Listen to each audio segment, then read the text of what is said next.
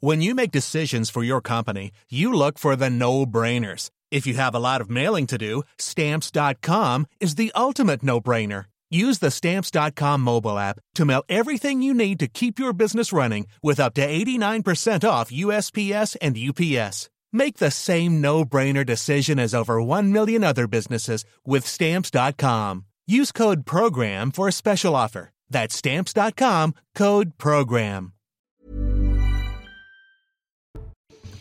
90 minutes info. Je suis ravie de vous retrouver pour cette euh, toute dernière édition euh, de la semaine. Le débat commence juste après le flash. Il est signé Adrien Spiteri aujourd'hui. Bonjour Adrien. Bonjour Nelly, bonjour à tous. À Hénin-Beaumont, Marine Le Pen a assisté aux cérémonies du 11 novembre pour ce 104e anniversaire de l'armistice. La présidente du groupe RN à l'Assemblée nationale a déposé une gerbe devant le monument aux morts rue Saint-Martin. Elle s'est ensuite rendue au cimetière et à l'hôtel de ville pour une cérémonie. L'Europe entrera en récession en fin d'année, annonce faite par Bruxelles ce vendredi. La Commission européenne évoque une inflation à 6,1% pour 2023 contre seulement 4 anticipés jusqu'ici, conséquence notamment de l'invasion russe en Ukraine. La progression du PIB l'an prochain a également été revue à la baisse. Et puis les États-Unis attendent toujours les résultats des élections de mi-mandat. La Chambre des représentants devrait être dans les mains des républicains. Le contrôle du Sénat est lui encore incertain. Se félicitent d'avoir limité la casse. Joe Biden a déclaré son intention mercredi de se représenter en 2024 pour la présidentielle. Merci beaucoup, euh, Adrien. Et à la une, le sommaire euh, des euh, débats que nous allons mener ensemble dans un instant. Évidemment, cette crise diplomatique entre la France et l'Italie. L'Ocean Viking et ses 230 migrants sont bel et bien arrivés ce matin au port militaire de Toulon. Un accueil à titre exceptionnel, précise l'exécutif, qui au passage, vous le savez, a fustigé l'Italie, laquelle? Ne comprend pas. On écoute Giorgia Meloni. J'ai été frappée par la réaction agressive du gouvernement français qui, de mon point de vue, est incompréhensible et injustifiée. Je pense qu'une grande partie de l'opinion publique a également été un peu frappée. On parlera aussi de Bruxelles, qui a été le théâtre d'une attaque au, au, couteau euh, contre deux policiers, dont l'un euh, qui a succombé à ses blessures. L'assaillant était fiché. Il avait pourtant été interpellé juste avant, puis relâché. C'est un raté total, monumental, tragique et absolument inexcusable en admettant que certains ratés puissent l'être.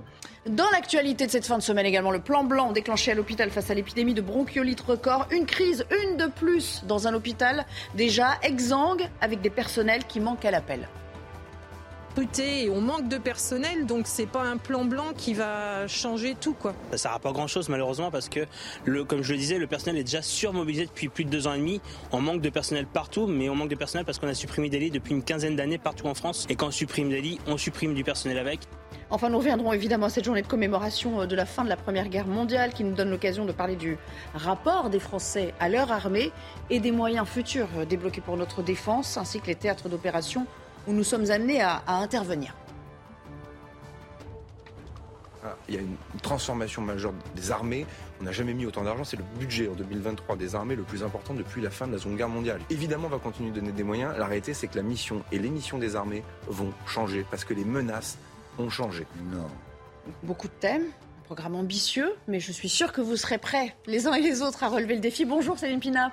Bonjour. Bienvenue euh, sur ce plateau. Je rappelle que vous êtes essayiste. Ludovine de la Rochère est là également à nouveau. Bonjour, Bonjour euh, présidente de la Manif pour tous. Faut-il le euh, rappeler Pierre Lelouch, ancien ministre. Bonjour. Ravi de vous retrouver, ça faisait un petit moment. Et puis Florian Tardif, ça faisait pas si longtemps, mais je suis toujours ravie de vous avoir pour, pour m'épauler. On se croise régulièrement. On se croise quand même pas mal cette semaine. alors évidemment, on va parler de l'Ocean Viking et de ces 231 migrants arrivé euh, ce matin au port militaire de Toulon. C'était aux alentours de 8h30 à bord, 57 enfants et également pas mal de, personnes euh, souffrantes. Regardez le résumé, les premières images de l'arrivée dans la rade de Toulon avec Quentin Gribel. Peu après 8h15 ce matin, l'Océan Viking a fait son apparition dans le port de Toulon, escorté par les Zodiacs de la Marine nationale. Pour la première fois en France, 230 migrants, dont 57 enfants, ont débarqué. Cette mobilisation donc euh, s'effectue dans un triple souci. Bien évidemment, un souci de dignité et d'humanité, mais également un souci de sécurité et enfin un souci de rigueur et de fermeté. Pendant une vingtaine de jours, ils ont erré en mer Méditerranée dans des embarcations de fortune avant d'être secourus au large de la Libye. Ces rescapés vont désormais passer un examen médical puis un contrôle de sécurité. Objectif, les identifier un à un. Enfin, dernière étape, un entretien pour établir s'ils sont éligibles ou non à une demande d'asile en France ou dans un autre pays européen prêt à les accueillir. L'Italie apparaît aujourd'hui très isolée. Euh, nous avons réussi à avoir le soutien de nombreux autres pays européens. L'Allemagne au premier chef qui s'est engagée à recevoir environ un tiers des migrants qui arrivent aujourd'hui par ce bateau, mais aussi neuf autres pays européens qui ont pris auprès de nous ces engagements. La procédure se fera en vase clos dans le centre administratif de Toulon. Aucun migrant ne pourra sortir de cette zone d'attente. Florian Tardif, ce qu'on comprend, donc, c'est que ce sera très codifié, très encadré, mais c'est parce qu'ils sont seulement 231, plus les trois hein, hospitalisés, on le rappelle, élitroyés vers euh, Bastia, euh, ça c'était euh, hier.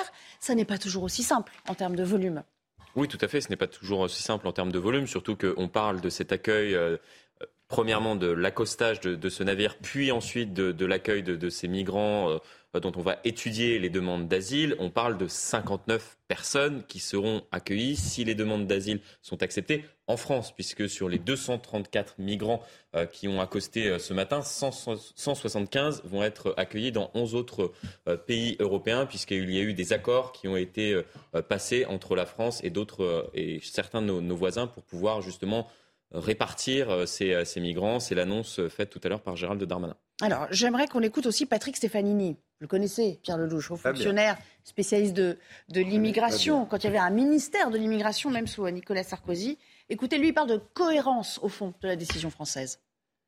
Je trouve que la, la décision du gouvernement et l'explication qu'en donne Gérald Darmanin euh, sont cohérentes. Parce qu'après tout, Gérald Darmanin, depuis plusieurs jours, avait appelé l'Italie à laisser ce bateau accoster en Italie.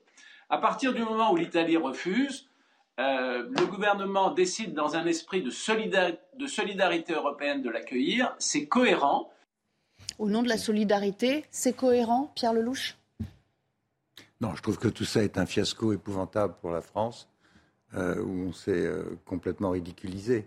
D'abord parce que le président lui-même s'est contredit en disant qu'il ne le ferait pas, parce qu'il y a eu l'Aquarius avant, et qu'aujourd'hui, euh, contraint et forcé devant une euh, première ministre italienne euh, mm. qui a très finement joué le coup en disant non, non, mais c'est réglé, la France va mm. ouvrir les ports en faisant semblant d'être surprise après. Enfin, on a été mené en. On a été piégé. Complètement. Mm. D'ailleurs, c'est pas la première fois. quand moi-même j'étais aux affaires, les, Italiens donnaient des, des, faux, des vrais faux laissés-passer aux migrants arrivés en Italie pour qu'ils passent par Vintimille. Je suis moi-même allé plusieurs fois là-bas c'est un lieu de passage où les gens arrivent euh, à la gare de Vintimille et après on leur dit la France c'est par là, on les récupère de l'autre côté de la frontière, soit par le train, soit par la montagne, enfin ça fait longtemps. Cela dit, il faut comprendre que euh, l'Italie reçoit cette année, euh, dans dix mois, 90 000 personnes quand même. Et, vu la géographie, c'est un mm. pays qui est extrêmement exposé. Si vous allez dans le sud de l'Italie, en Sicile ou ailleurs, il y a des migrants partout. Euh, si vous allez devant la gare de Vintimille, il y a des migrants partout. Donc, euh, eux, ils se battent pour que ce fardeau soit réparti. Et franchement, les autres n'aident pas vraiment. Mais sauf que tout le monde notera la concomitance politique. Si, si, mais on, veut, on essaie de ramasser le propos parce qu'on a vraiment beaucoup, de choses à dire. Il faut comprendre le, contexte, c'est que cette histoire avec l'Italie dure depuis des années. Et euh, là, il y a un nouveau gouvernement qui a décidé de fermer, de changer la politique de Draghi et de revenir à celle qui avait précédemment Salvini. En France, on avait affiché une politique de fermeté et on a dû reculer. Bon, maintenant, le problème, il reste entier parce que faut savoir qu'il est rentré en dix mois près de 500 000 personnes en Europe, 120 000 par les Balkans, le reste par la Méditerranée. Donc, de deux choses l'une. Ou bien on décide d'arrêter et on prend des mesures, ou bien on laisse prospérer euh, des associations qui ramassent les gens au large de la Libye, qui les amènent, souvent d'ailleurs, comme l'a dit lui-même Castaner, en lien avec les passeurs, et on ne s'est pas fini d'être réglé. Voilà. Céline Pina, au fond, les détracteurs de la, de la méthode et du fait que la France est, euh, à leurs yeux, cédée, pliée, euh, la première face à l'Italie, nous disent attention, Toulon, ça va être euh, une nouvelle Lampedusa. C'est-à-dire que ce qu'on nous annonce comme quelque chose qui a un caractère exceptionnel va forcément, fatalement se reproduire parce qu'on a ouvert la boîte de Pandore. On a créé un précédent. En tout cas, ça peut être l'espoir de, de l'Italie. C'est-à-dire que quand vous êtes une cible, le but du jeu, c'est de détourner et de trouver une autre cible. Or, en matière d'immigration, on sait que le discours politique tenu peut influer sur la façon dont les gens orientent leur destination. Et on a remarqué, par exemple, avant même que les décisions politiques soient prises, un pays qui a un discours où il explique qu'il en a marre, qu'il va fermer ses frontières, que ça va être plus compliqué pour les gens de s'installer mm. chez lui. En fait, on assiste à un détournement, c'est-à-dire que les gens vont demander leur hébergement ailleurs. Donc c'est probablement ce que joue Georgia Meloni. Elle joue aussi quelque chose de très politique. Elle s'est fait élire sur cette question de l'immigration et sur le refus de l'immigration. Et comme économiquement, elle n'a pas énormément de marge de manœuvre, socialement non plus, il est très important que sur ces questions-là, elle tienne. Donc elle fait passer son intérêt et l'intérêt de l'Italie avant la solidarité européenne.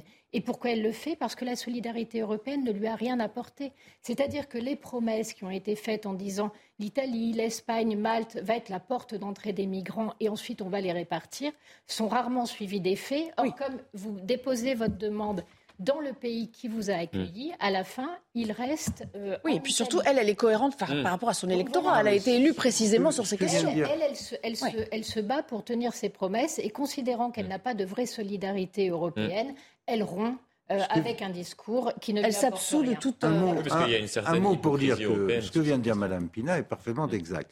À la fin de la présidence française, il y a eu un accord passé avec les pays méditerranéens pour euh, le partage du fardeau, la, relocalisation. Mais sur les 90 000 arrivés en Italie, seuls 8 000 ont été repris par les autres. Donc les Italiens en ont assez. Les autres ont pas Les Français aussi, si on en juge par les sondages.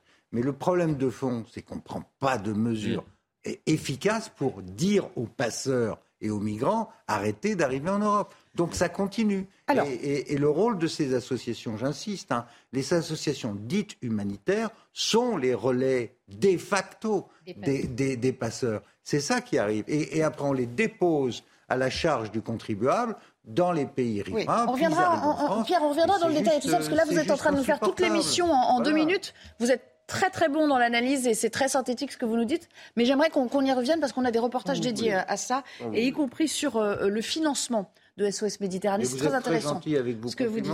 Ça me touche infiniment. Voilà, bon voilà, vous êtes synthétique, c'est votre, c'est votre force aussi. Euh, j'aimerais une réaction qu'on a notée, que j'ai trouvée très euh, intéressante, c'est celle de Gérard Collomb. Collomb, qui a été ministre de l'Intérieur. Regardez ce qu'il dit. C'était sa crainte, en fait, à Gérard Collomb, à l'époque où il était en charge. Et il dit même, il avoue, c'est ça qui l'a poussé à partir. Il parle de ce euh, euh, hotspot. Lorsqu'en 2018 avait été envisagée la création d'un hotspot à Toulon, je m'y étais opposé de toutes mes forces et avait démissionné. C'est une sorte de prophétie qu'il a eue qui est en train de se réaliser, euh, Ludovine de la Rochère? De fait, il était extrêmement exposé de par ses fonctions et il est parti en ayant quelques propos euh, qui avait eu un certain retentissement parce qu'il était vraiment mm. euh, sur le mode alerte, euh, alerte, urgence. Et puis depuis, ensuite, on n'en a plus parlé. Les ministres successifs ont gentiment. Dans l'affaire entre l'Italie et la France, là, on a découvert que la France s'était engagée auprès de l'Italie à recevoir 3000 personnes. Euh, 3 hmm. 000 Sur étrangers. les 90 000, oui. Euh, que finalement, elle ne prendra d'ailleurs pas, mais enfin, il y avait cet engagement. L'Italie, elle, ne bénéficie pas de la solidarité européenne. Elle accueille énormément de migrants. Et au moment où M. Darmanin a émis des critiques extrêmement agressives à l'égard de Mme Mélanie, le fait est que le jour même, elle venait d'accueillir euh, plusieurs centaines de personnes débarquant de bateaux. Euh, la vérité, c'est qu'il y a une très grande contradiction. Au niveau français, M. Darmanin dit Je veux contrôler et j'exécuterai tous les OQTF qui ne sont donc pas du tout exécutés, on le sait.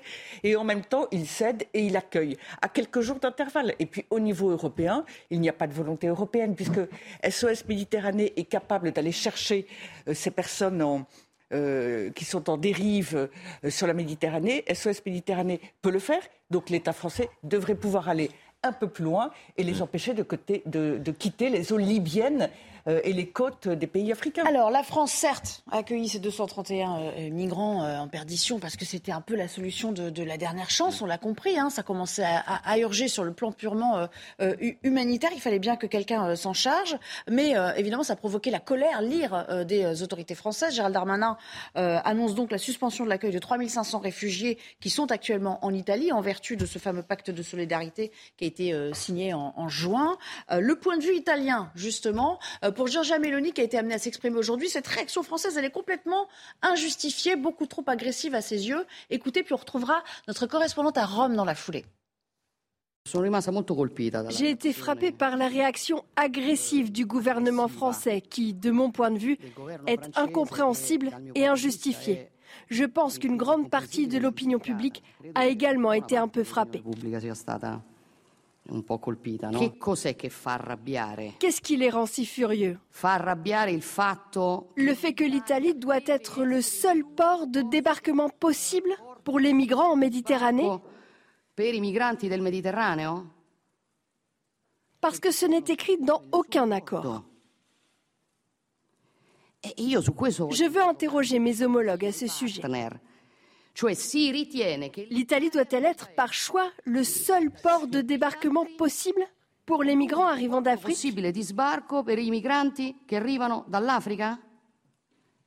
Je pense que cela ne semble pas correct. Allez, on part rejoindre Marina Valencis, notre correspondante à Rome. Bonjour Marina. Euh, pour l'Italie, on le comprend bien, euh, euh, à travers les mots de Giorgia Meloni, la France prend sa juste part là où 90 000 sont arrivés sur les côtes italiennes cette année. L'Italie dit, ben nous, on a eu un trop-plein, maintenant à chacun de, jouer le jeu. Oui, Madame Meloni a été très claire. elle, a, répondu aux accusations de Monsieur Darmanin d'une façon très nette et très claire. Elle a elle a souligné donc euh, l'importance euh, du nombre de débarquements, 90 000 euh, dans la dernière année. Elle a souligné l'importance des migrants qui ont été donc accostés, qui ont été accueillis à Lampedusa dans les dernières 24 heures, plus de 600 migrants. Elle a surtout souligné l'importance de, de, de, disons, de l'adversaire commun euh, à l'Union européenne, qui n'est pas euh, l'Italie, mais qui est plutôt le trafic humain. Donc, euh, je pense que c'est important de souligner sa position très nette et très claire, qui prélude, à mon avis, à une tentative de composition de ces conflits diplomatiques. Mais Marina, Marina juste un mot. J'aimerais savoir ce qu'en dit la presse, parce qu'il y a la position officielle, mais comment la presse italienne, on sait très bien que, euh, voilà, euh, euh, dans l'opinion publique italienne, on est très partagé aussi hein, sur toutes ces questions. Comment la, presse est de, de, de facto avec l'exécutif italien, ou il y a des voix critiques quand même qui s'élèvent dans les, dans les éditoriaux, par exemple? Disons que la presse est très partagée parce qu'il y a les journaux euh, qui sont euh, favorables à ces gouvernements, qui sont donc euh, tout à fait sur la ligne de Meloni, qui comprennent euh, tout à fait l'effort de Madame Meloni, et il y a les journaux d'opposition qui sont critiques et qui se plaignent de l'isolement que l'Italie va subir dans l'Union européenne. Mais la position la plus intéressante sur le plan médiatique est celle du journal des évêques italiens, Avvenire, Avenir est un quotidien très lu qui a naturellement euh, suit beaucoup les questions de la politique étrangère. Et Avenir aujourd'hui publie euh, un article très critique, non seulement vis-à-vis du gouvernement italien, mais aussi vis-à-vis du gouvernement français, en dénonçant l'attitude d'enfants, l'attitude assez euh, peu mûre des deux gouvernements qui traitent de cette façon d'une question aussi importante que les migrants euh, qui, qui, qui, implique des milliers euh, de vies humaines euh, sur le plan simplement politique et, électoral. Merci en direct de Rome pour 90 minutes info cet après-midi. Petite réaction, parce que vous le disiez hors caméra, enfin hors micro surtout, Pierre Lelouch, qui avait eu un précédent ben, en Allemagne. C'est bon de le rappeler. on est dans le chacun pour soi. Il faut, faut, voir les choses. Il y a, certains pays ferment complètement les frontières, les Hongrois et les autres. D'autres les ouvrent dans les mm. Balkans. 130 000 mm. personnes arrivent, les Albanais, etc., qui se retrouvent ensuite euh, euh, sur nos côtes pour aller en Angleterre. Tout ça, tout ça est lamentable. On est dans chacun pour soi. Quand l'Allemagne a fait entrer un million et demi de personnes en quelques jours euh, en Europe, qu'on a retrouvé ensuite en Allemagne bien sûr, mais également en France. Qui a dit quoi? Quelqu'un a créé une crise diplomatique avec Berlin parce que Mme Merkel avait dit je fais rentrer un million de personnes. Oui, on peut le faire, avait-elle dit. Donc je crois que cette espèce de, d'énervement italien, facile de s'énerver pour l'italien, sur l'Italie, et en plus c'est injuste parce que l'Italie reçoit énormément de migrants, mmh. bien plus qu'en France en vérité. Cela dit, après ils transitent vers la France. Mmh. Ce que je dis, et je répète depuis des années, c'est qu'il faut arrêter ça et arrêter les, ceux qui acheminent les migrants vers l'Europe, parce que ce sont des associations financées par Florian, euh, vous notiez aussi que la réaction de Gérald Darmanin, enfin le, les représailles, finalement, ça sonne comme un aveu pour la France. Oui, tout à fait. La sanction française annoncée hier par Gérald Darmanin est un argument pour euh, Giorgia Meloni lorsqu'il explique euh, que l'accord qui avait été conclu euh, cet été avec les autorités italiennes pour reprendre sur notre sol 3500 migrants qui étaient arrivés sur le territoire italien, c'est un accord qui suit finalement la, la, politique européenne qui a été engagée l'année dernière, c'est-à-dire qu'il y a un système de répartition des migrants mais sur un principe de volontariat, c'est-à-dire que l'ensemble des pays peuvent, s'ils le souhaitent ou non, euh, accueillir un certain nombre de migrants qui arrivent dans la plupart des cas en Italie ou en Grèce. Et s'ils ne le font pas, ils doivent fournir une aide financière à l'Italie. Sauf que là, la France explique bien que si un pays ne souhaite pas accueillir des migrants, il ne le fait pas. Bah et c'est bien ce que dénonce aujourd'hui Giorgia Meloni. C'est ce qu'elle dit d'ailleurs, on l'a signé pour rien, nous. Hein. Mais, mais tout à fait. Et de, de, fait, en fait, chaque pays est normalement souverain pour choisir qui il accueille sur le territoire. Il n'y a pas un devoir européen qui ciblerait des accueils particuliers. Il y a un droit de la mer, en revanche. Hum. Et là-dessus, euh, c'est la, la, décision de, de, Giorgia Meloni peut lui être euh, imputée. Mais en tout cas, il n'y a pas d'accord européen là-dessus. Elle a raison. En revanche, ce que ça raconte, ça raconte l'histoire d'une Europe qui a cassé toutes les logiques de souveraineté, qui a voulu casser toutes les frontières, sans être capable d'assurer finalement les frontières européennes. Donc on est dans cet entre-deux qui est en train de nous tuer et de tuer politiquement l'Europe et les destins de chaque pays, à savoir que l'on détruit des souverainetés sans en reconstruire une ailleurs. Et c'est ce que nous raconte cette histoire et, ces histoires ne sont pas prêtes de s'arrêter. Ces situations inhumaines vont même se multiplier. Ludovine de la Recherche, pour finir, c'est donc la réalité qui nous explose un peu à la figure aujourd'hui? C'est la réalité, mais c'est aussi euh, le manque de volonté euh, et l'idéologie de nos dirigeants. Je regrette, mais ce qui est incroyable, c'est que tous ces migrants arrivent de manière absolument illégale. Ils forcent le passage. Et quand on parle de répartition, c'est dire à quel point on renonce à l'idée qu'arriver illégalement, euh, pour une mmh. grande partie d'entre eux, ils devraient repartir dans leur pays et demander depuis leur pays des visas. On, est vraiment euh, euh, complètement à côté de la plaque. Pierre, on, y revient. On marque une courte pause. Et puis, je vous promets que je sais que vous avez encore pas mal de choses à nous dire et que ça vous, ça vous tient à cœur, ce sujet. Hein on sent que c'est quelque chose qui... Décennies, Depuis des décennies, j'ai beaucoup écrit et travaillé sur ces sujets. Eh ben, on reviendra. Y compris comme élu, comme ministre. Et je suis scandalisé. Outré, oui, ça se sent. eh bien, pour courte pause et puis on y revient. On va y consacrer la prochaine demi-heure. À tout à l'heure. Votre programme avec les déménageurs bretons, des déménagements d'exception. On dit chapeau les bretons. Information sur déménageurs-bretons.fr. Le salon du Made in France est un véritable succès. Euh, on n'aurait pas pu imaginer il y a 10 ans une telle ampleur. Il y a aujourd'hui 1000 exposants alors qu'ils étaient une centaine à peine lorsque Arnaud Montebourg, rappelez-vous, avec sa marinière, avait euh, lancé l'idée de ce salon de la relocalisation en France. Alors, il faut voir qu'il y a des entreprises qui reviennent en France, certes, mais il y a aussi celles qui étaient là depuis longtemps et qui aujourd'hui réembauchent pour augmenter leur production. Alors il y a des exemples, hein. vous avez les jouets Smoby, vous avez aussi euh, les fameuses bottes Aigle, dont 50% de la production maintenant est assurée en France. Vous avez aussi euh, Bioseptile qui a relocalisé en France sa production de brosses à dents. Vous voyez, c'est un mouvement général. Alors, il faut reconnaître qu'il y a beaucoup de petites PME aussi hein, qui exposent ici. Il y a beaucoup d'entreprises qui euh, sont artisanales parfois aussi. Mais ce qu'il faut voir, c'est que le mouvement est fort il y a un véritable engouement pour le Made in France. Ça a permis de sauver déjà 100 000 emplois en France. 100 000 emplois depuis euh, ce mouvement nouveau qui a été accéléré il y a maintenant 5 euh, ans. Dernier point, une crainte tout de même, parce qu'effectivement, il faut reconnaître que la crise économique et la hausse des prix ne favorisent pas le Made in France, car ce qui est fabriqué en France coûte plus cher. Il y a par exemple une paire de chaussettes ici qui se vend 20 euros, alors que la même importée de Chine, elle vaut 5 ou 6 euros. Donc vous voyez le différentiel, on peut se permettre de l'acheter lorsque tout va bien, que le pouvoir d'achat est bon, mais lorsque l'économie ralentit, que le pouvoir d'achat baisse, là, on se pose la question et il y a quelques craintes pour l'avenir du Made in France. C'était votre programme avec les déménageurs bretons, des déménagements d'exception. On dit chapeau les bretons. Information sur déménageurs-bretons.fr.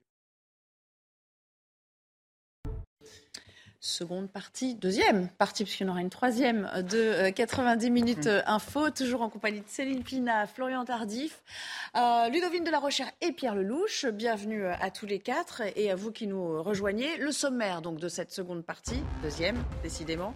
À la une donc cette crise diplomatique entre la France et l'Italie. L'Ocean Viking et ses 230 migrants sont arrivés ce matin dans la rade de Toulon. Un accueil à titre exceptionnel assure l'exécutif qui fustige la décision euh, italienne qui, elle, maintient ne pas avoir à supporter toute la charge migratoire. Écoutez. L'Italie doit-elle être, par choix, le seul port de débarquement possible pour les migrants arrivant d'Afrique?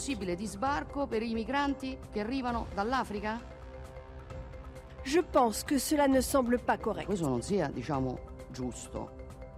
On parlera aussi de la journée de commémoration de la fin de la Première Guerre mondiale, qui nous donne l'occasion de euh, parler du rapport des Français à leur armée et des moyens futurs qui seront débloqués pour notre défense.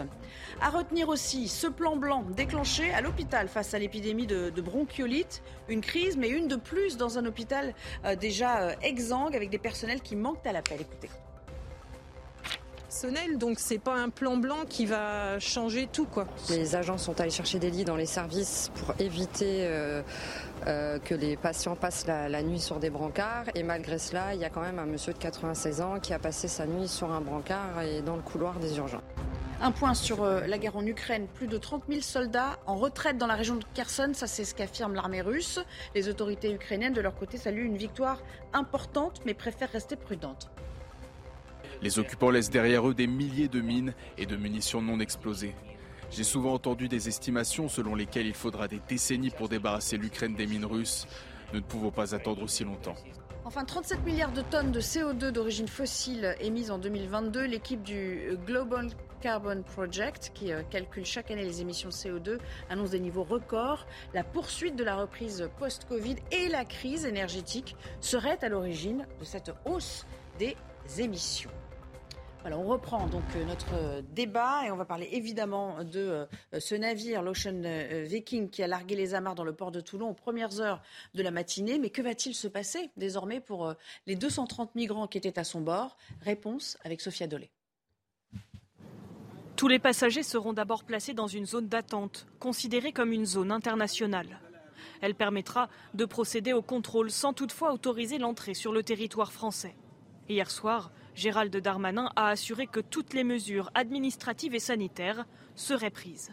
D'abord un examen médical, puis un examen avec la DGSI pour voir s'il n'y a évidemment pas de personnes dangereuses parmi ces personnes, puis ensuite un entretien pour savoir s'ils sont éligibles à l'asile.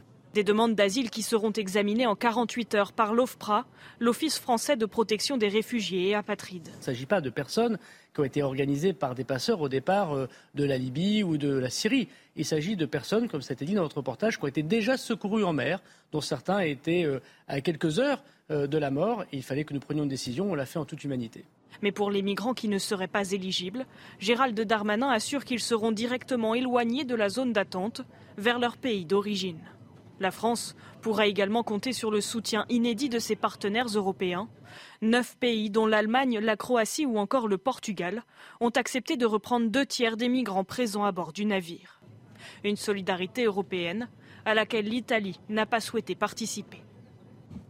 Et puis il y a donc cette euh, notion de pacte de solidarité, un pacte qui a été signé par les États de l'UE pour une répartition plus juste des migrants arrivant sur les côtes méditerranéennes. Euh, bonjour Mathieu Devez. Qui aujourd'hui accueille qui et combien en, chiffres, en images sur la carte Bonjour Nelly, bonjour à tous. L'année dernière, l'Union européenne a enregistré plus de 630 000 demandes d'asile et seule une poignée d'États membres, vous allez le voir, cinq au total sont responsables de l'examen de trois quarts des demandes. Alors on a l'Allemagne en tête avec plus de 190 000 demandes. En deuxième, la France, 120 000 demandes. Troisième, l'Espagne, plus de 65 000 l'Italie, plus de 53 000, et enfin l'Autriche avec 39 900 demandes. Et concernant les pays d'origine des demandeurs, l'année dernière, plus de la moitié, 54%, étaient des ressortissants de pays asiatiques, y compris des pays du Moyen-Orient, 25% des ressortissants de pays africains, 12% des ressortissants de pays européens non membres de l'Union européenne et enfin 8% des ressortissants deux pays d'Amérique centrale et d'Amérique du Sud. À noter également, et c'est important, les Syriens, les Afghans et les Irakiens représentent près de 40% des demandes. Alors, pour répondre à ces défis migratoires, la Commission européenne a lancé, vous en parliez en 2020, un pacte sur la migration et l'asile. Concrètement, le pacte propose aux États membres de participer à la solidarité autrement qu'en accueillant des réfugiés sur leur territoire. Les quotas de relocalisation de migrants disparaissent, mais la solidarité devient-elle obligatoire avec les États membres qui en ont besoin? Les gouvernements peuvent choisir entre accueillir les demandeurs d'asile, financer les retours des demandes rejetées ou encore apporter un soutien économique aux pays en première ligne. Mais de nombreux accros demeurent. Les États européens restent souverains pour accorder ou non le statut de réfugié aux demandeurs d'asile. Et les pays qui accueillent de forts flux migratoires, la Grèce et l'Italie notamment, continuent de réclamer plus de solidarité quand les pays du groupe de Visegrad, la Hongrie, la Pologne, la République tchèque et la Slovaquie s'y refusent. Merci beaucoup. Voilà qui est assez clair, mmh. Céline Pina. On voit bien que maintenant, il y a une Europe qui fonctionne à, deux vitesses entre les souverainistes qui l'assument mmh. complètement et qui disent euh, nous, on ne va pas au bout de la logique de la solidarité. C'est leur. Droit hein, en tant que et puis ceux qui disent euh, on s'inscrit complètement dans le cadre européen et on se soumet à toutes les décisions de, Bruxelles. En fait, l'erreur que l'on fait, c'est de considérer que ces sujets se traitent de façon euh, morale ou humanitaire. Ça n'est pas le cas.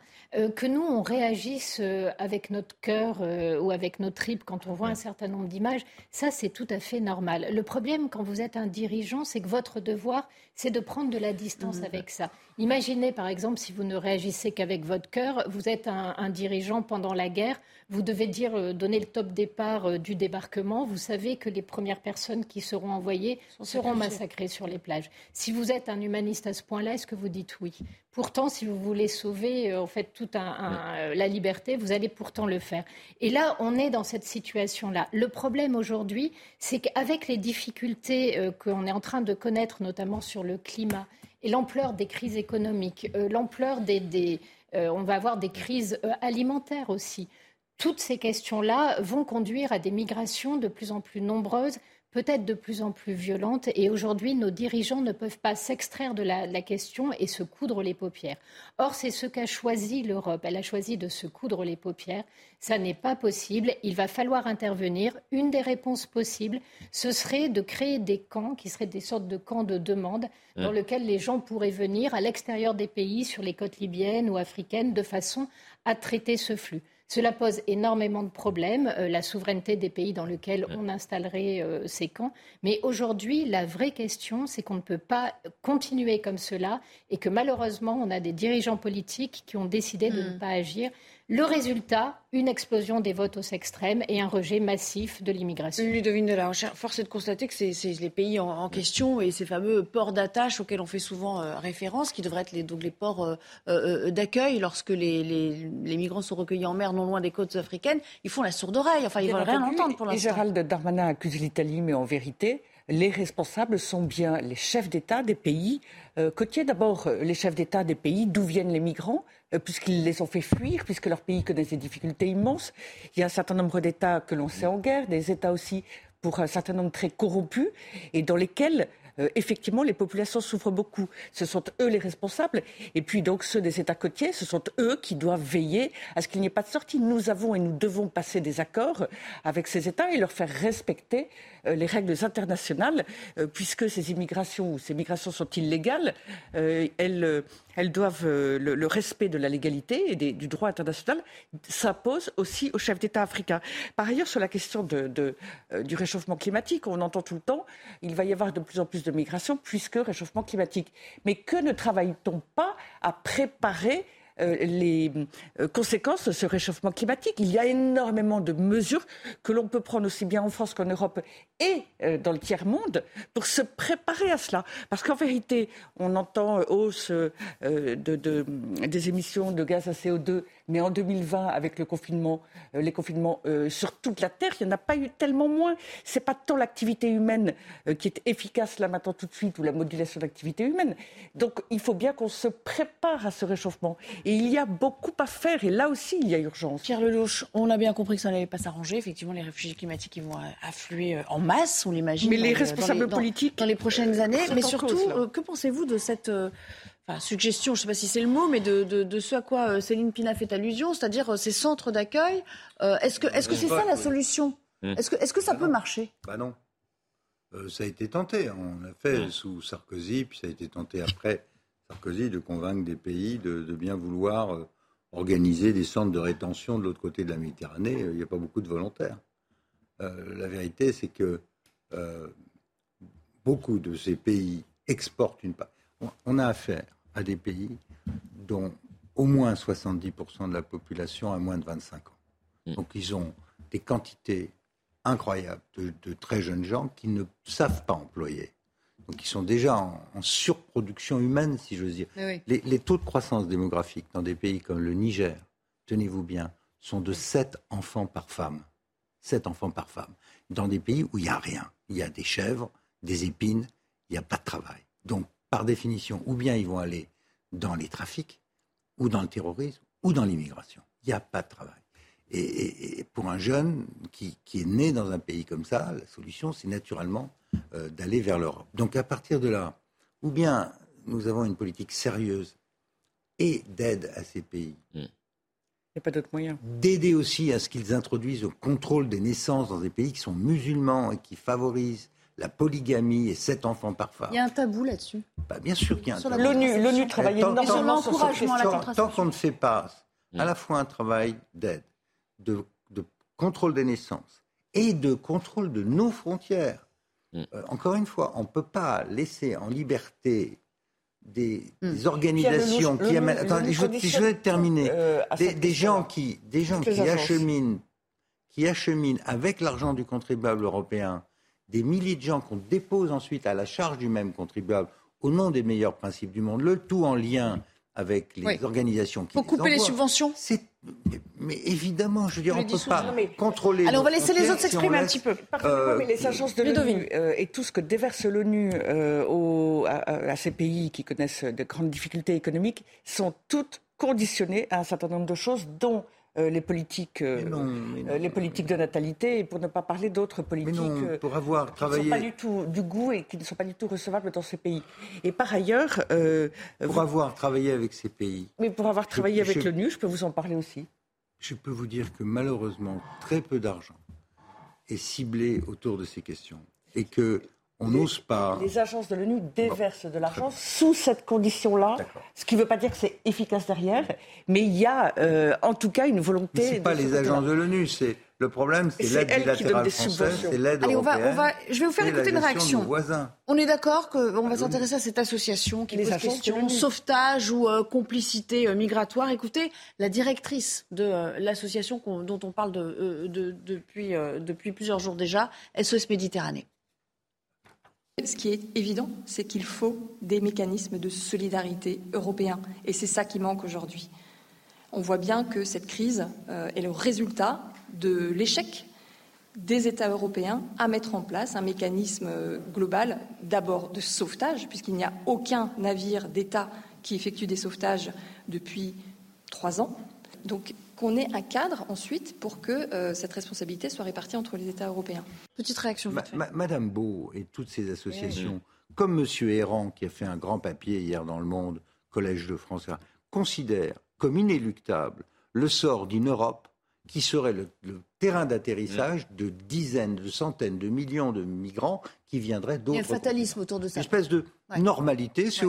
C'est pareil que la grossesse. Euh, L'Europe va être différente, elle va être mélangée. Mais sans réfléchir aux conséquences. Elle va, elle va être moitié africaine, moitié asiatique. C'est comme ça, moitié arabe.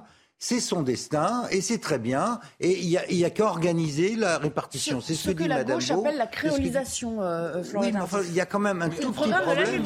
Hein. Il y a un tout petit problème, c'est de savoir ce que les peuples européens veulent par rapport à ça. Voilà, lorsque l'on écoute ce ce qui vient d'être dit euh, à l'instant euh, par la responsable de, de cette association, elle ne parle que de sauvetage. Or, euh, toute la question est, est- est bien derrière euh, ce- ce- cette problématique-là. C'est-à-dire que euh, le principal euh, but à la fois de ces associations, et on aimerait entendre ce, cette, ce positionnement de, de la part de cette dernière, c'est-à-dire que non, on ne devrait pas venir en aide à ces migrants, tout simplement, et attendez, je m'explique, parce qu'ils ne devraient pas prendre des, des responsabilités parfois euh, pouvant conduire à, à leur propre mort et, et tenter de, de traverser au péril de, de leur vie la mer Méditerranée. C'est-à-dire qu'on devrait étudier bien évidemment leurs demandes en amont, on devrait euh, potentiellement aider euh, les pays, c'est fait, mais peut-être faudrait-il euh, cibler plus particulièrement sur certaines zones géographiques, certains secteurs d'activité les pays concernés pour pouvoir permettre potentiellement à la population de ne pas quitter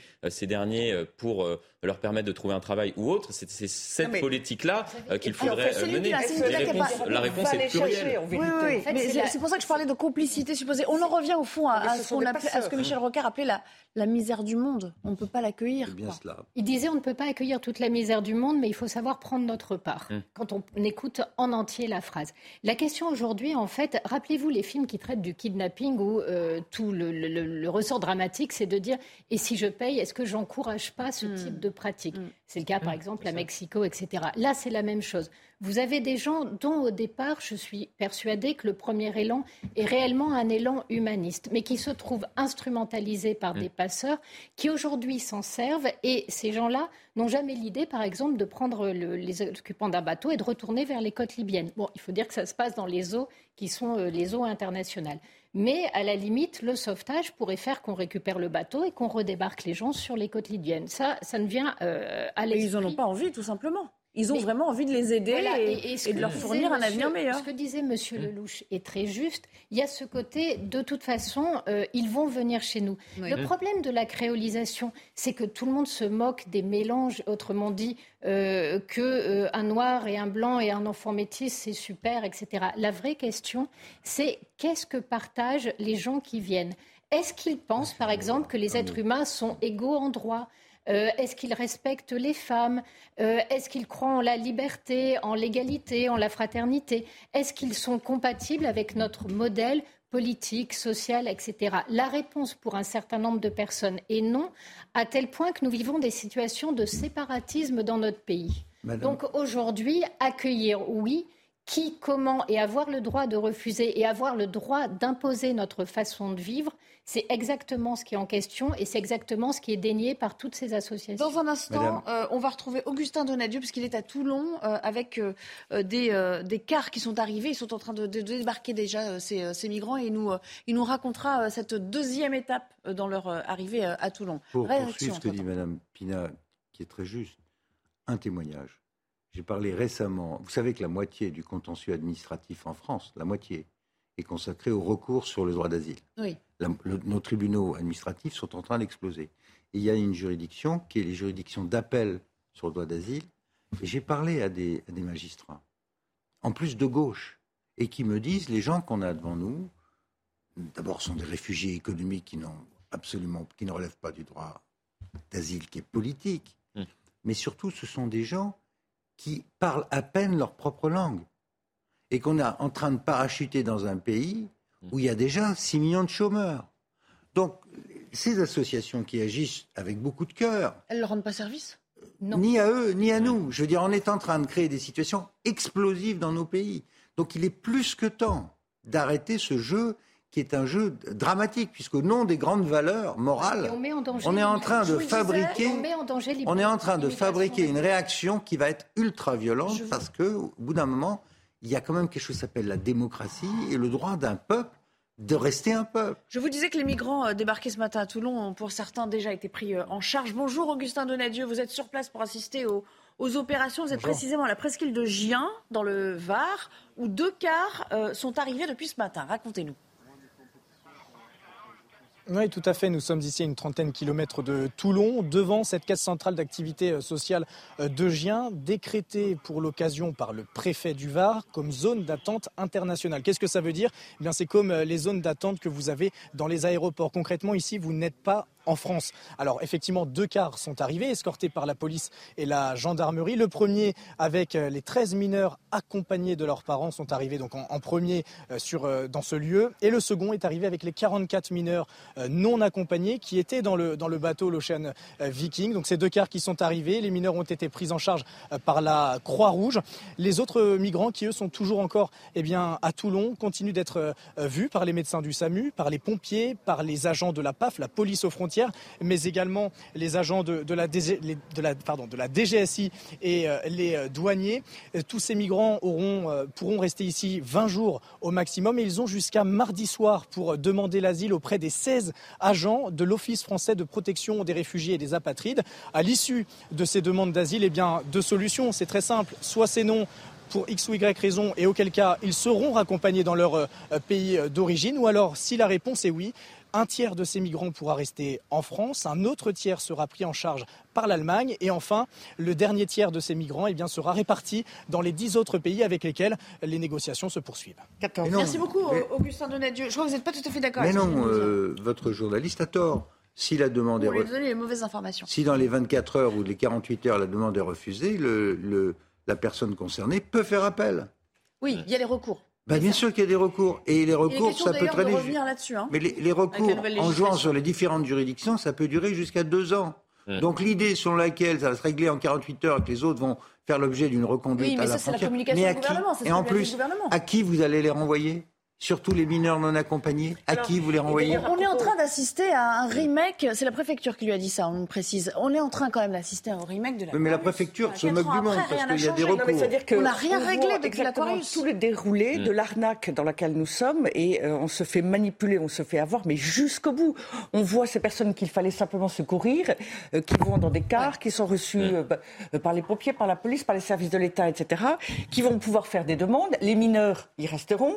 Euh, les, euh, les, mineurs euh, accompagnés, ils resteront. Ils sont et 44 ou une cinquantaine, je crois. Et, et, les autres, et les autres, dans quelques jours, on les retrouvera sur le territoire français en situation d'illégalité. Et ils ont aidé par des associations pour faire les 14 recours auxquels ils ont droit. Il n'y en a, je vous, on fait le pari, il n'y en a pas un seul qui repartira. Et c'est cela qui est invraisemblable. Ils se sont imposés à nous ils y ont mis tous les moyens, aidés par SOS Méditerranée, qui en fait est une association de passeurs.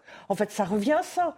Euh, et qui, pour des raisons idéologiques, va les chercher aux limites des côtes libyennes. Ils vont les chercher à la limite des terres, euh, euh, pardon, des, des, des, eaux territoriales de Libye, et pour les amener vers nous. Et on est vraiment les dindons de la farce. Florian, on précise, la préfecture a un discours bien, voilà, bien ficelé. Oui, Après, je pense qu'on n'a pas donné l'ensemble des informations, effectivement, à notre journaliste concernant euh, les recours. Ça, c'est, la procédure. Et ensuite, effectivement, on peut faire euh, des, recours concernant les demandes d'asile euh, rejetées ce que je souhaitais dire, et je souhaitais rebondir sur ce qui a été dit tout à l'heure, effectivement, il y a une différence entre la tête et le cœur. Bien évidemment qu'on agit avec le cœur lorsque l'on voit le drame humain, les conditions dans lesquelles sont étaient ces, ces, personnes qui viennent d'arriver sur le sol français. On explique qu'ils sont depuis 20 jours en mer. On a vu quelques images tout à l'heure, bien évidemment, euh, c'était euh, tout, à, tout à notre honneur, excusez-moi, euh, de, de, les accueillir. En revanche, il faut ensuite réfléchir avec la tête, et c'est ce qu'on essaye de faire depuis tout à l'heure sur ce plateau.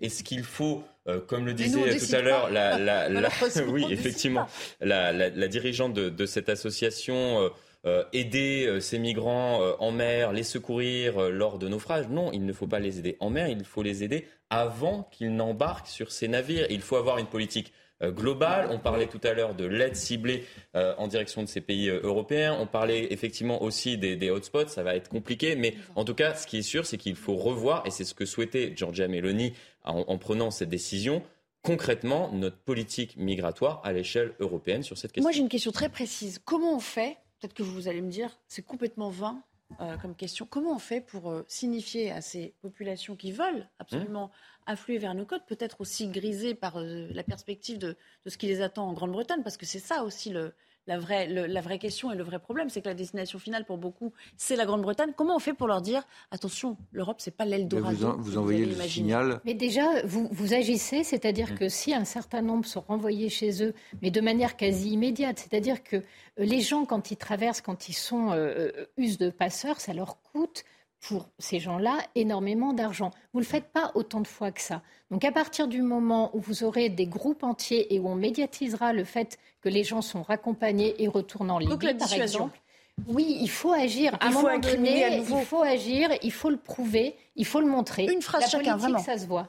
Sur la solution, ça, selon ça, vous Ça, c'est très important. C'est ce que font les, les, Australiens. Les Australiens ont dit on rentre pas. Voilà. Et sinon, vous allez en Papouasie, Nouvelle-Guinée, vous y restez des années. Donc déjà, c'est un élément de dissuasion mmh. qu'on est incapable de faire en Europe parce qu'on est pour des raisons idéologiques. Des raisons idéologiques. La deuxième chose, c'est qu'on évite d'être le pays le plus généreux du monde en matière de prestations. On est le seul pays au monde où n'importe qui qui arrive sur le territoire français peut être soigné gratuitement et pendant des années, avec ou sans titre de séjour. Et, si, et, et, sans papier, vous aurez les papiers. C'est la dernière phrase, après on coupe. Tout à l'heure, Gérald Darmanin, si on fait attention, tout à l'heure, Gérald Darmanin a dit que ce ne sont pas des migrants qui arrivent, ce sont des personnes que nous secourons. Alors les personnes que nous courant, d'accord, sauf qu'on se fait avoir puisqu'ils sont aussi des, des Merci à tous. Merci. on s'interrompt à nouveau. On reparlera euh, dans un instant de ce policier qui a été tué dans une attaque au couteau euh, à Bruxelles. C'est un euh, raté monumental, nous dit notre correspondant dans la capitale fédérale belge, et il nous expliquera pourquoi. À tout à l'heure. La toute dernière partie de 90 minutes euh, info démarre juste après le flash info de 16h30, signé Adrien Spiteri à nouveau. Rebonjour Adrien. Rebonjour Nelly, bonjour à tous. À la une, SOS Méditerranée tacle l'Union européenne. Cette situation exceptionnelle ne doit pas se reproduire. Ce sont les mots du président de l'ONG. Une déclaration après le débarquement de 230 migrants au port de Toulon ce matin. Le gouvernement de Giorgia Meloni avait refusé que l'Ocean Viking n'accoste en Italie. L'ONG salue toutefois la décision de la France. L'Europe entrera en récession en fin d'année, annonce faite par Bruxelles ce vendredi. La Commission européenne évoque une inflation à 6,1% pour 2023 contre seulement 4 anticipés jusqu'ici, conséquence notamment de l'invasion russe de l'Ukraine. La progression du PIB l'an prochain a été revue à la baisse. Et puis Joe Biden est en Égypte, le président américain prend la parole à la COP27 à Sharm el-Sheikh. Il devrait appeler à plus d'efforts, prenant en exemple son plan d'investissement pour le climat. Il est aussi très attendu sur la solidarité financière avec les pays pauvres, souvent les plus affectés par le changement climatique. Merci beaucoup. On vous parle beaucoup, évidemment, depuis le début d'ailleurs de cette émission, de ces euh, migrants qui ont débarqué euh, à Toulon euh, ce matin, 230 exactement. Et eh bien regardez ces images qui nous viennent de la presqu'île de Gien, où ils ont commencé à être acheminés. Deux cars sont arrivés dans ce CCAS qui les accueille dans le Var, donc à Gien précisément. Un premier car avec des mineurs non accompagnés, un second avec des mineurs accompagnés. Voilà, c'est là qu'ils passeront une partie de leur séjour en attendant de connaître leur sort euh, et, les demandes qu'ils vont euh, effectuer. Voilà des images euh, qu'on doit à Charles Pousseau et Augustin Donadieu. Ces deux quarts de passage, évidemment, on ne va pas les voir sortir tout de suite. Ils sont sous sous bonne escorte. On continue le débat avec le général Bruno Clermont qui nous a rejoint. Bonjour, merci d'être là. Je rappelle que vous êtes euh, l'un de nos consultants défense, que vous êtes euh, général de, l'armée de l'air hein, euh, de, métier. J'aimerais qu'on parle, avant d'aborder les questions liées aux commémorations du 11 novembre, de cette attaque qui a eu lieu à Bruxelles, dont vous avez pris connaissance tard hier dans la soirée. Un policier a été tué par cette attaque au couteau. Une attaque qui visait deux agents en patrouille dans le quartier de L'assaillant, touché par un tir de riposte, a été interpellé et hospitalisé, mais surtout, ce qui est incroyable dans cette histoire, c'est que euh, quelques temps auparavant, il, avait proféré des, menaces, il avait été euh, interpellé dans un commissariat avant d'être relâché sur décision de la justice. Énorme raté donc du parquet belge. Regardez, les explications sont signées Claude Monique et c'est notre correspondant à Bruxelles. C'est un raté euh, total, monumental, tragique et absolument inexcusable en admettant que certains ratés puissent l'être. Celui-là ne l'est pas. Euh, la police a, fait, son travail, puisque ce qu'on sait de manière à peu près certaine, c'est que quand cet individu se présente à la police et dit qu'il veut commettre un attentat, qu'il veut frapper la police, euh, les, enquêteurs consultent les, dossiers, consultent les fichiers, voient qu'il est dangereux, préviennent le parquet et insistent auprès du parquet pour qu'il soit interné à titre provisoire. Et le parquet va refuser, va diligenter une expertise, mais l'expertise ne donne aucun résultat manifestement, et le parquet ne cède pas et dit mais non, c'est pas grave, on va l'en mettre en liberté, on le reconvoquera si c'est nécessaire. C'est un raté absolu. Incroyable scénario quand même, Ludovine de la Recherche, dans lequel on a laissé un individu euh, bah, passer entre les mailles du filet de, la vigilance. Le fait est qu'on voit bien depuis des années que la Belgique a les mêmes difficultés que la France, c'est-à-dire qu'il y a euh, un certain laxisme euh, pour des raisons idéologiques euh, et très souvent des décisions euh, des juges qui sont très lourdes de conséquences avec des drames qui arrivent parfois, quelques, là c'est quelques jours, mais parfois quelques semaines, quelques mois plus tard. malheureusement, nous sommes faibles face à ce type d'individus. Par ailleurs, j'ai noté que certains médias évoquaient le fait qu'on va étudier son profil psychologique. Enfin, on se demande s'il n'a pas une pathologie psychiatrique. C'est ce qu'on nous sert à chaque fois. Il n'a sans doute pas, et c'est clair, le même raisonnement que nous, euh, Français ou Belges, mais néanmoins, il est dans une idéologie, euh, l'idéologie islamiste, qui l'amène à haïr les Occidentaux et à vouloir faire payer par des crimes. Et que ce jeune policier euh, soit mort hier sous les coups de cet homme était épouvantable. Vraiment, les juges, effectivement, ont commis une erreur tragique. Pierre euh, Lelouch, ça nous rappelle aussi que la Belgique reste un creuset du djihadisme. Hein. on l'a bien vu avec euh, la cellule euh, du, 13 novembre 2015. Et puis ça avait débuté là aussi, on s'en souvient, avec l'attaque contre le musée juif de Bruxelles. Oui, malheureusement, ils ont, ils ont un problème d'immigration considérable comme le nôtre et aussi de prolifération de mouvements salafistes qui ne contrôlent absolument pas. à cela j'ajoute le fait que la Belgique est en train de devenir un narco-État où les, réseaux, surtout marocains d'ailleurs, dont les chefs sont à Dubaï, euh, organisent des attentats ou menacent euh, les journalistes, euh, des hommes politiques, des responsables, des ministres. Mm. Donc c'est une situation qui est...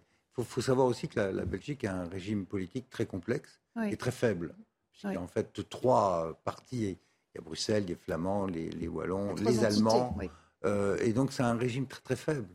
et c'est pour ces raisons en plus que euh, subissons. C'est en, gros la base arrière aussi de ce qui se passe chez nous en matière de terrorisme. Et puis on voit aussi, Céline Pina, que euh, l'impression d'une justice euh, soit inefficace, soit impuissante, eh bien, elle n'est pas propre à la France. Mais parce qu'en fait, quand vous n'avez pas de, regard précis, quand vous n'avez pas de doctrine, vous ne pouvez pas agir. Or, en Belgique, il y a un réel problème, et notamment à Bruxelles, qui est que les islamistes euh, sont comme des rois en Belgique. Mm. C'est-à-dire, qui aujourd'hui fait la promotion du voile? Eh bien, les communautés européennes le font. On a eu énormément de soucis avec le voile promu dans des opérations de communication. C'est maintenant interdit grâce à François euh, on a, Alors, pour le coup, seule la France a réagi. On a aussi un certain nombre de problèmes.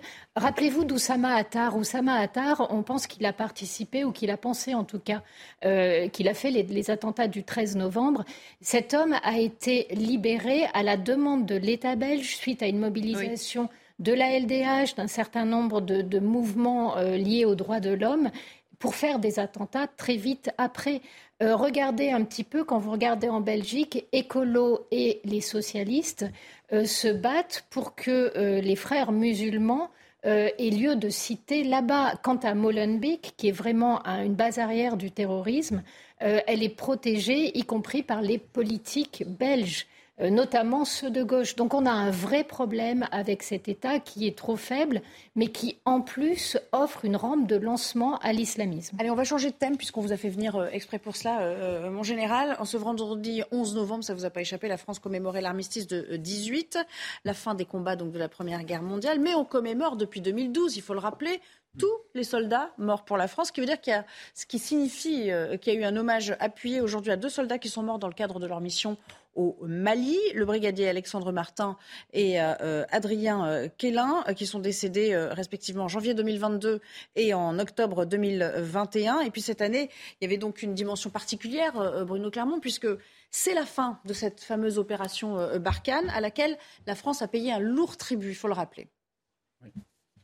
Non ah, pardon, ah, bah, je faire réagir. je pensais qu'il y avait un reportage. Non, non, bah, non, non, non, non, non, je, je voulais avoir non, votre effectivement, on a laissé 58 soldats dans une opération qui a duré qui a duré 9 ans en réalité, puisqu'il y a eu l'opération Saval au Paralab, et donc des, centaines de blessés. Euh, une opération qui s'est terminée d'une manière un peu étrange, puisque finalement nous avons été chassés du Mali par le pays que nous devions protéger, qui nous avait demandé de protéger. Donc l'organisation se réarticule sous un autre format. elle s'appuie essentiellement sur le Niger et sur le Tchad. Et cette fois-ci, il n'y a plus d'opération. Donc il n'y a plus de nom d'opération puisqu'on s'inscrit dans une logique de coopération au cas par cas avec les forces de chacune des pays.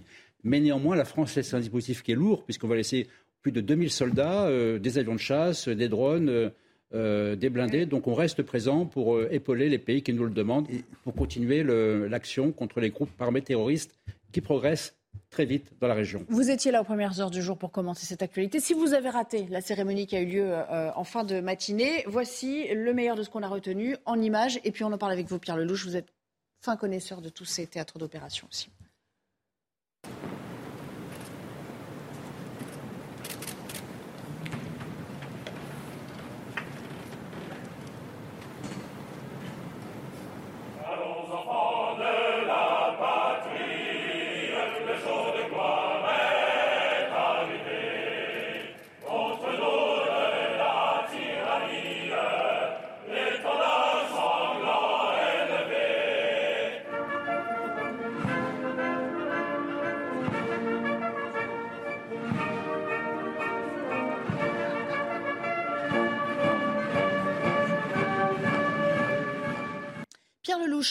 Je parlais de, Barkhane et du Mali.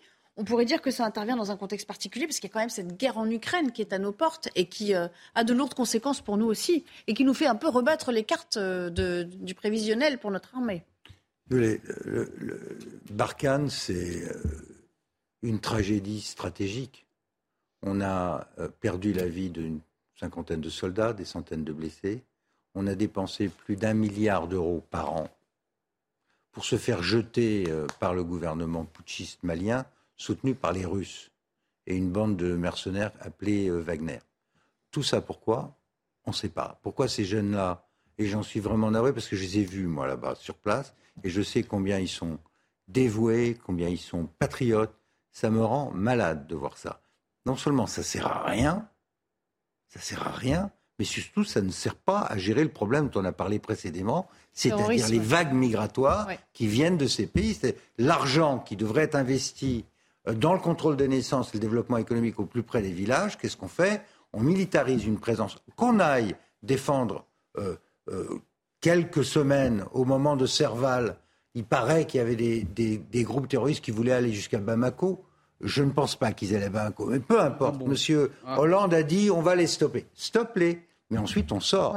On ne reste pas neuf ans pour une mission qui ne sert à rien. C'est vrai que c'est un peu Deuxièmement, euh, s'agissant de l'Ukraine, tous nos chefs d'état-major, y compris le général de Villiers qui vient de le dire publiquement, mais les chefs d'état-major actuels à la commission de la défense ont indiqué qu'on n'a pas les moyens euh, de participer à une guerre de haute intensité. Parce que depuis 30 ans, on a organisé en France un désarmement budgétaire unilatéral. On en est rendu à avoir 200 chars et 200 avions de combat en état de marche et, et, en parler, un, petit nombre d'hélicoptères de combat. quand on a donné 16 canons à l'Ukraine, on a découvert qu'il nous en reste 60. Comment voulez-vous faire une guerre de haute intensité en Europe avec, 16, avec 60 canons et 200 chars. Tout ça n'est pas sérieux. Et, quand j'entends le ministre de la Défense dire qu'on a engagé des crédits nouveaux, il nous reste deux minutes, s'il vous plaît, Pierre. Il pas Général Clermont, pourtant, ce budget, euh, Sébastien Lecornu, le ministre des Armées, nous dit qu'il est, porté, il est porté à 44 milliards pour 2023. Euh, ça va aller vite, vous allez voir. Euh, je ne suis pas d'accord sur Barkhane. les 58 soldats français ne sont pas morts pour rien. Et les, et les milliers d'estropiés ne sont pas estropiés pour rien. Donc les forces françaises sont restées là-bas ont mené l'action qu'elles pouvaient mener dans les conditions dans lesquelles elles ont mené. Donc ce n'est pas les forces françaises qui ont échoué. Si quelqu'un a échoué, c'est la stratégie de la France dans cette région-là. Nous disons la même chose. On est bien d'accord. Hein. Mais ce n'est pas les soldats, c'est la stratégie qui était mauvaise. J'ai rendu hommage à nos soldats. Ça reste un camouflet diplomatique. concernant l'affaire des 43 milliards, je pense que tout le monde sait. Enfin, maintenant, il, il suffit d'écouter les auditions des chefs d'état-major des armées depuis 10 ans. Ça fait 10 ans qu'ils disent qu'on n'a pas les moyens de, de remplir les missions qu'ils nous sont confiées. Et ceci, avant la guerre en Ukraine, le général Lecointe, François Lecrainte, en septembre 2018, alors qu'il est SEMA depuis un an, que la nouvelle loi de programmation militaire dit dans le journal Le Monde, nous resterons avec une armée de temps de paix. Voilà, la vérité est là. Bon, maintenant, je pense que la prise de conscience est, arrivée avec l'Ukraine. On jugera sur les chiffres. C'est exactement pareil comme 1940. Allez, on va laisser deux on a autres quelques invités s'exprimer unités au également. niveau, C'est pas une arme. Parce qu'il nous reste que deux minutes. Moi, je voulais vous faire commenter aussi ce sondage, quand même, qui montre que malgré tout cela, eh bien, les Français ne sont pas complètement déconnectés ou en tout cas fâchés avec euh, leur armée. Et bien heureusement, un sondage de Doxa pour euh, Le Figaro. Regardez, ils sont quand même euh, euh, très patriotes, les Français, 76%. 86% qui ont une bonne opinion des militaires. 65% qui considèrent que la France est une grande puissance militaire. Ça fait chaud au cœur, Ludovine de la Recherche Oui, bien sûr, ça fait chaud au cœur pour tous ces, tous ces militaires que vous évoquiez, de tous les âges, euh, qui sont euh, très courageux, euh, qui donnent tout pour leur pays, qui sont prêts à donner jusqu'à leur vie. C'est tout à fait extraordinaire. Et évidemment, avec la guerre en Ukraine, les Français sont probablement d'autant plus sensibles à cela qu'ils voient bien que la guerre, que la guerre n'est pas terminée pour toujours. Elle revient maintenant déjà sur le sol européen. Céline Pina. Cela parle d'une prise de conscience. Moi, j'ai grandi dans un monde qui voyait le monde comme un vaste supermarché dans lequel la seule question, c'est de savoir où acheter le moins cher tous nos désirs de consommation. Ce monde avait complètement évacué l'idée même de guerre. Euh, ce qu'on voit, c'est que malheureusement, cette représentation-là était complètement fausse. Poutine vient de nous le rappeler à nos dépens, mais euh, l'histoire de Berkane, tout ça, montre que euh, ces, ces- ces substrats-là travaillent encore au cœur de notre nation, que finalement, on est un vrai, la nation est un vrai rapport à son armée, plutôt une belle chose. Pierre, en 20 secondes, vraiment. En 20 Sinon, secondes, Patrice Boisfer, que 76, vous fâché. 76% de patriotes. Euh, Qu'est-ce qu'ils font les 24% qui ne sont pas patriotes? Et ma vraie question, c'est de poser la question suivante combien sont prêts à se battre pour leur pays? Ça, la vraie question. Ou à mourir pour leur pays. Bruno Clermont ça des vous- chiffres qui sont, plaisir des chiffres qui Vous sont pas très différents des années précédentes. La- L'armée a une très bonne presse. Elle fait le boulot, elle a des valeurs euh, que les autres n'ont pas. euh, elle est au rendez-vous euh, des missions qu'on leur donne. J'attire l'attention quand même sur un point 65%. euh, la- sur le thème de la puissance est en diminution constante. Nous sommes de moins en moins une puissance pour les Français. Et je pense qu'ils ont raison. Nous sommes de Ils moins en moins une puissance Ils pour les Français. Pour plein de raisons, en particulier l'état de nos forces armées. Merci à tous les quatre. C'est la fin de cette émission. Dans un instant, c'est Patrice Boisfer, bien sûr, que vous retrouverez pour le punchline du vendredi. Je vous souhaite un excellent week-end. En espérant que vous euh, le passerez en partie euh, sur euh, notre antenne. Et je vous retrouve lundi avec grand plaisir, 15h30. À bientôt. C'est mon. Antoine, es d'accord?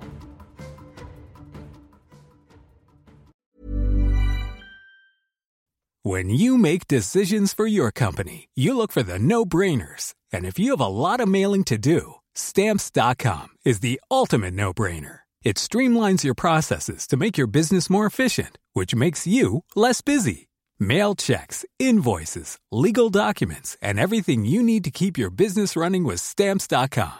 Seamlessly connect with every major marketplace and shopping cart. Schedule package pickups and see your cheapest and fastest shipping options from different carriers with rates up to 89% off USPS and UPS rates. And with the stamps.com mobile app, you can take care of mailing and shipping wherever you are. Make the same no-brainer decision as over 1 million other businesses with stamps.com. Sign up with code program for a 4-week trial plus free postage and a free digital scale. No long-term commitments or contracts. That's stamps.com. Code program.